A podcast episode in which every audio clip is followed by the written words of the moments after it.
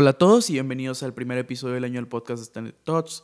Los saluda su anfitrión Ever y hoy, después de una bastante larga ausencia, retomamos el proyecto de podcast en el que espero esta vez sí sea la buena.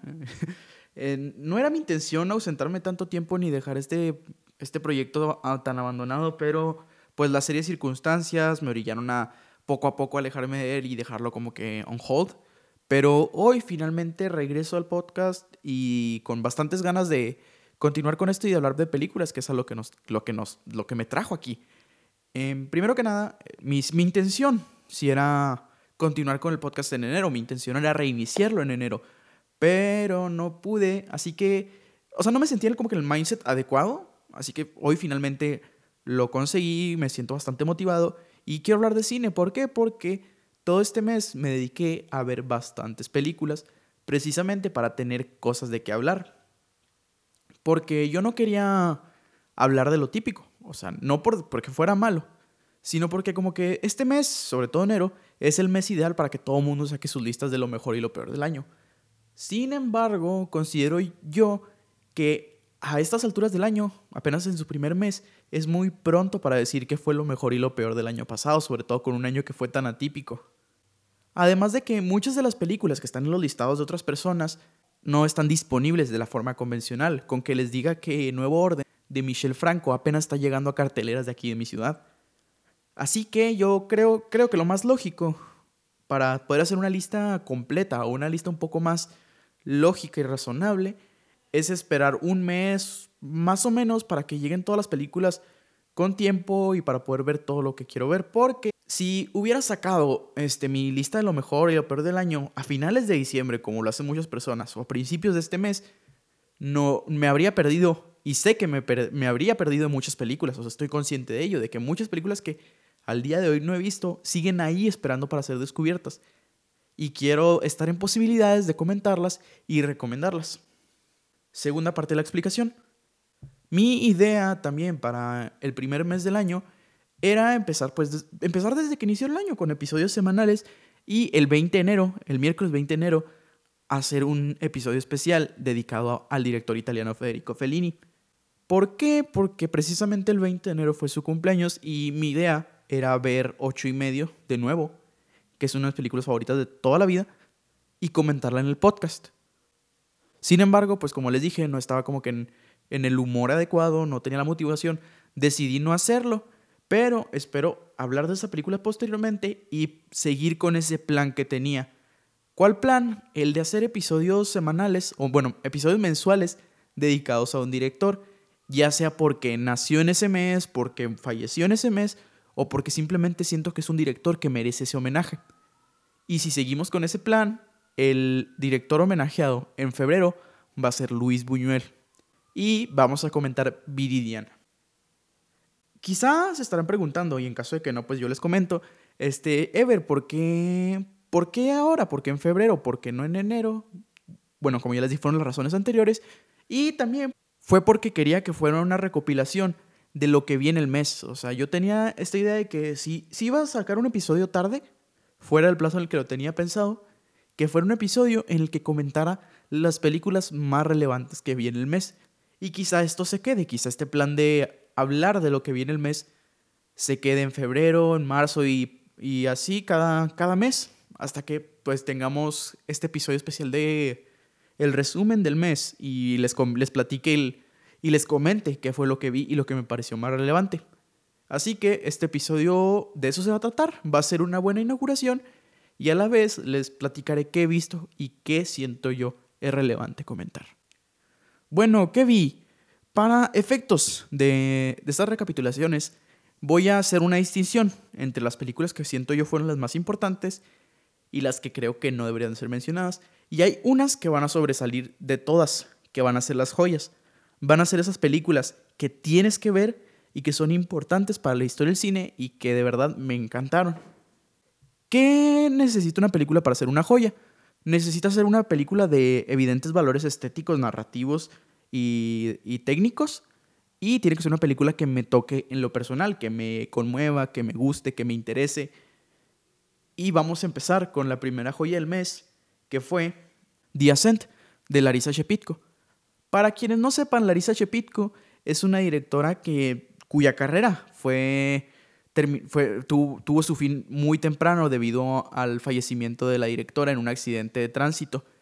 Y esta directora tiene la particularidad que con solo dos películas en su filmografía logró construir una carrera firme. Y, dirán, pero ¿cómo construís una carrera firme con dos películas? ¿Cómo puedes decir eso con una muestra tan pequeña? ¿Por qué? Porque sus dos películas de verdad exhiben una maestría incomparable.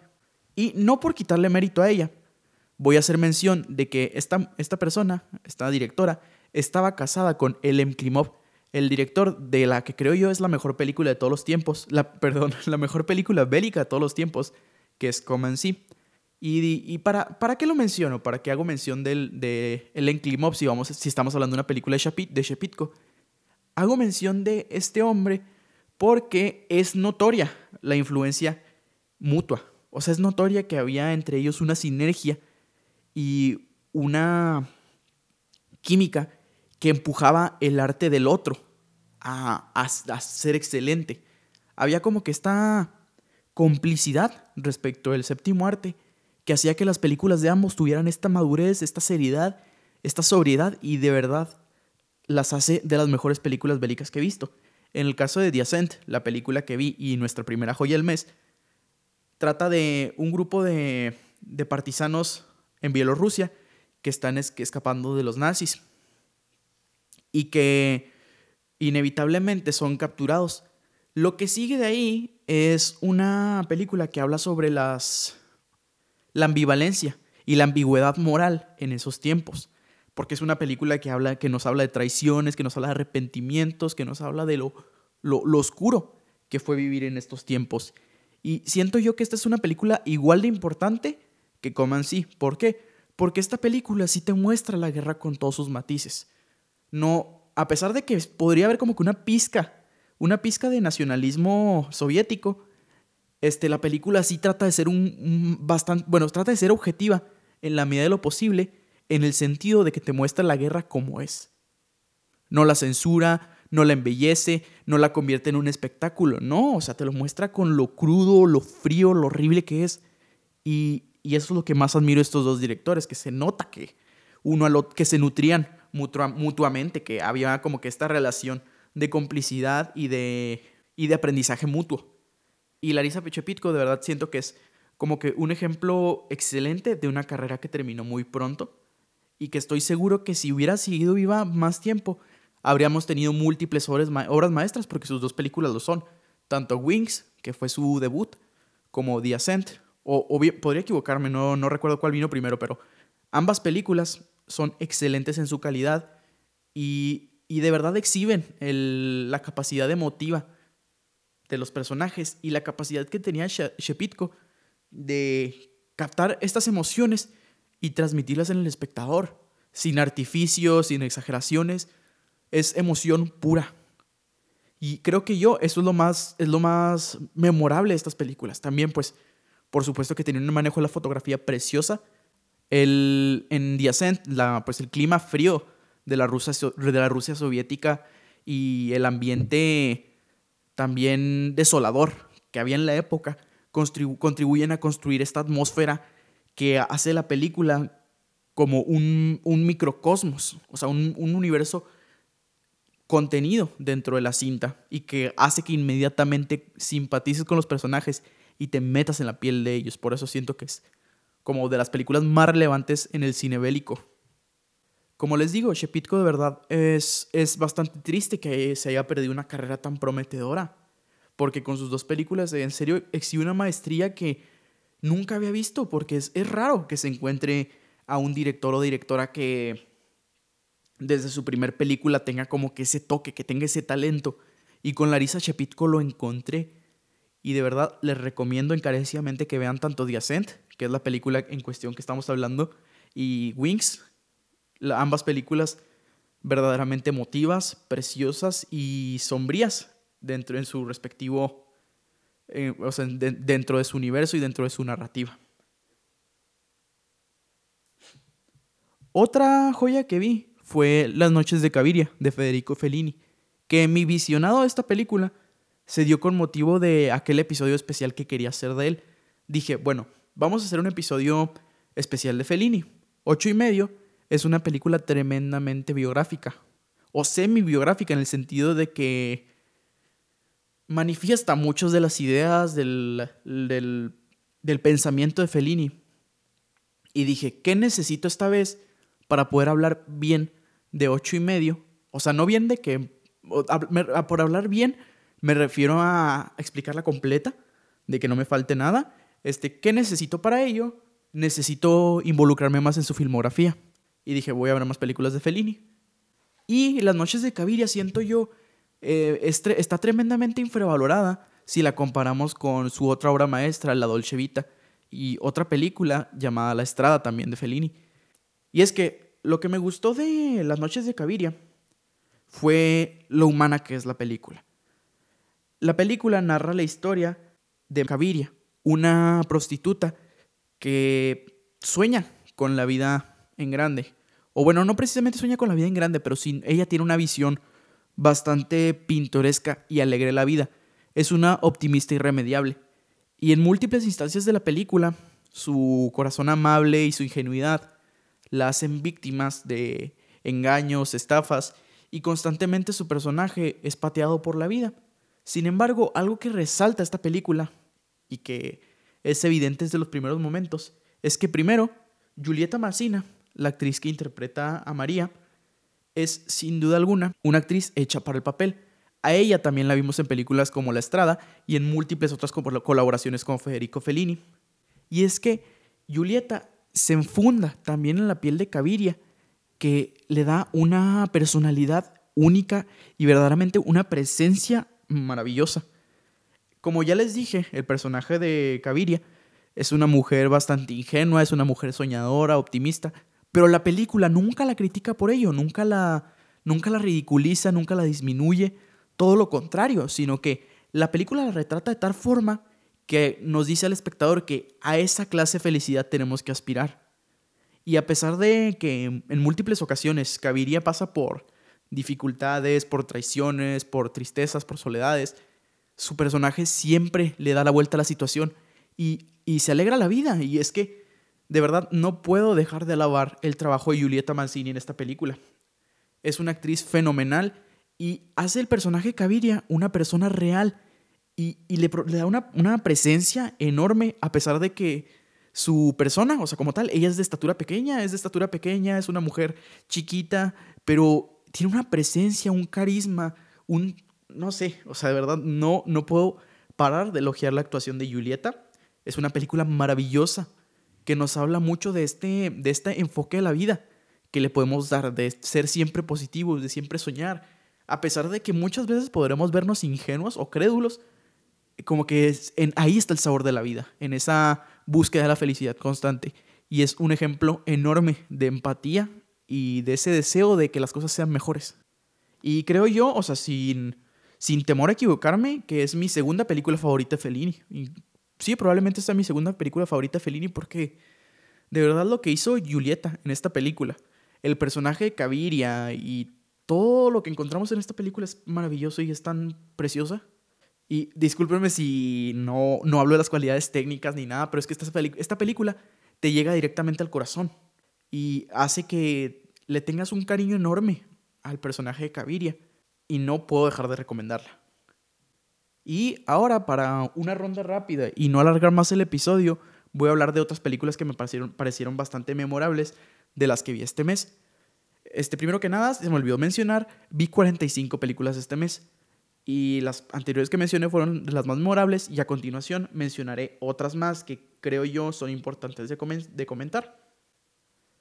Vi Le, Le Rayon Bet o The Green Ray de Eric Romer, que es una película que forma parte de su colección Comedias y Proverbios y habla de, la de, una, mujer, de, una mujer en busca de, del amor en un mundo en el que todo el mundo tiene expectativas demasiado altas para ella. Esta es una película que nos habla más a los adultos jóvenes o a los adultos que estamos en esa etapa de transición en la que estamos dejando atrás nuestra vida de jóvenes, estamos comenzando a incorporarnos al mundo de los adultos y estamos viendo cómo nuestros conocidos empiezan a crecer, cambiar, formar familias, conseguir grandes trabajos. Y es un excelente estudio de personaje para todos nosotros o todas aquellas personas que están perdidos y que no tienen un rumbo muy claro. Esta película retrata perfectamente eso, retrata muy bien el choque que existe entre las expectativas de los demás y nuestras expectativas propias y cómo muchas veces nosotros tenemos esta idea de que deseamos una cosa cuando en realidad requiere que nosotros nos reexaminemos y tengamos en claro qué es lo que buscamos. Y también es una película que nos habla de el autoengaño, que también es otro tema que se repite en otras películas como Paulina en la playa, también de Eric Romer, y nos habla eso, de que cómo buscamos el confort en las mentiras o en lo que sea que creamos nosotros nos va a hacer sentir bien.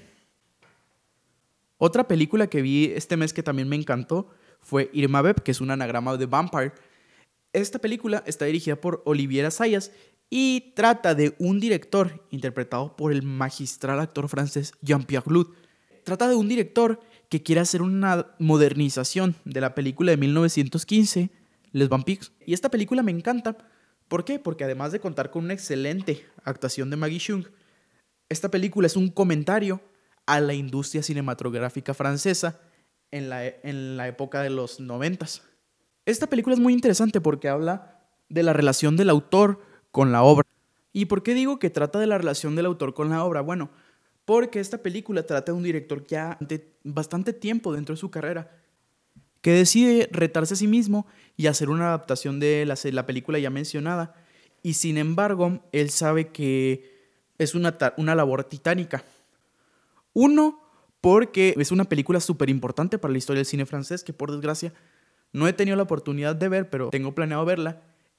Y primero que nada está ese lado de que quiere preservar el arte y no quiere meter la pata con una obra tan importante. Y por el otro lado, y que creo que es el mensaje de la película, está el disgusto por el director, por el estado del cine francés en la época en la que se desarrolla la película. Aquí, en la película, en Irma Beb, hacen un metacomentario bastante interesante en, en cuanto a el estado del cine francés. Como algunos sabrán, y en caso de que no sepan, les comento, la nueva ola francesa surgió gracias a que un conjunto de directores primero, que primero fueron críticos de cine en la revista Cahiers du Cinema, decidieron que no les gustaba el estado del cine francés y querían romper las reglas y así inició el movimiento revolucionario de la nueva ola francesa, que cambió los esquemas y la concepción del cine como la conocemos. Y de ahí vinieron bastantes años de creatividad, de proyectos increíbles, de múltiples películas que cambiaron el curso del cine, pero Posteriormente se fue agotando la creatividad, muchos directores se retiraron, fallecieron, hasta que quedaron unos cuantos y el cine francés volvió a un estado inerte en el que no había mucha innovación, mucho cambio. Y precisamente Irma Beb hace una crítica a esto. Irma Beb es una película que hace un metacomentario al estado del cine porque dentro de su ficción, dentro de la ficción de la película en la que tratan de, adaptar las vampiras, este, hacen este comentario sobre cómo el cine francés digo, sobre cómo el cine ya se está declinando por los grandes héroes de las películas de acción y que en, su contexto no era necesario un remake de los vampiros. Y también la película propia, Irma Beb, habla de la realidad de cómo en los noventas el cine francés estaba en esa etapa. En esencia, lo que encontramos en Irma Beb es una declaración de guerra o una declaración de principios de parte de Olivier Assayas, donde hace una crítica a el estado del cine y nos hace recordar cuál fue el propósito de la nueva ola francesa y cuál es el propósito del cine, que es elevar el séptimo arte al máximo nivel y despojarnos de todos esos estereotipos, de todos esos maniqueísmos, de todos esos artificios que hacen del cine una, un producto que se distribuye en masas. Y como lo, eso, eso, ese, ese deseo de hacerlo un producto lo desvirtúa de su principio principal, que es ser un arte. Por eso creo que Irma es una. Irma resaltó tanto para mí por esa crítica que hace al sistema de producción. También este mes voy a hacer así una mención súper breve. Vi de nuevo Daisies, que es una de mis películas favoritas de toda la vida. Esta película está dirigida por Vera Shitilova y tengo un episodio dedicado exclusivamente a esa película aquí en el podcast. Y espero alguna vez hacer una versión redux de ese episodio porque siento que tengo más cosas que hablar de esa obra maestra. Y finalmente, ya para acabar con el episodio que me extendí de más, voy a comentar brevemente una de las películas animadas que más me gustó de 2020 y que espero volver a mencionar en el top de lo mejor del año, que fue la película Joseph. Joseph es una película francesa que narra la vida de Joseph Bartoli en los campos de prisioneros franceses durante la España franquista. Esta película me parece tan preciosa y tan importante mencionar principalmente por su animación, que es una animación bastante original, que es como que los trazos sí se nota que son más a mano y que no, como tal, no hay movimiento de cada frame. No, no, ¿cómo lo explico? Es que tiene que ver la película, pero no existe, no hay fluidez en los trazos, no hay fluidez en los movimientos, no tiene como que un frame dedicado a cada movimiento del personaje, sino que hay momentos en los que es una imagen estática y luego cambia la siguiente imagen estática sin que haya como tal un nexo que una cada, cada frame. Este, y también me parece tan importante esta película porque es una película tremendamente humana. A mí, de los temas que más me, me interesan y los que más me importan son el tratamiento de estos aspectos humanos en épocas de tremendo conflicto, como lo son las guerras. Y eso es lo que encontramos en Joseph. Una película que muy al estilo de Feliz Navidad, Mr. Lawrence, que también la vi este año, y La Gran Ilusión de Jean Renoir, es una película que apela a la humanidad que existe dentro de nosotros, que a pesar de que podamos estar en bandos contrarios, nos une el vínculo de que todos somos humanos. Y eso es lo que tiene Joseph. Es una película que nos habla de la humanidad, nos habla de la complicidad y nos habla de esa unión que existe a pesar de los conflictos bélicos. Como ya les dije, la animación de esta película es bastante original, es una película que te toca el corazón, que te conmueve si estás dispuesto a escuchar sus mensajes y que tiene, creo yo, uno de los finales más preciosos de, de, cualquier película que haya visto del, del año pasado y que tiene una canción preciosa que es de Silvia Pérez Cruz llamada Todas las Madres del Mundo. Y de verdad, disculpen si el final del episodio fue más acelerado, si empecé a irme a las carreras, simplemente sentí que me alargué mucho y no alcancé a comentar a cabalidad todo lo que quería hablar. Si se nota la emoción en mi voz es porque sí, estoy emocionado. Hace bastante tiempo quería volver a hablar de cine y no hallaba cómo, no hallaba, no cuándo. Y finalmente, regresando al podcast, es mi oportunidad de oro. Así que esto fue todo por el episodio de esta semana. Los veo el próximo miércoles para un nuevo episodio. Esperemos, esperemos esta vez sí continúe y no lo abandone. Y eso sería todo. Muchas gracias por escuchar. Nos vemos a la próxima.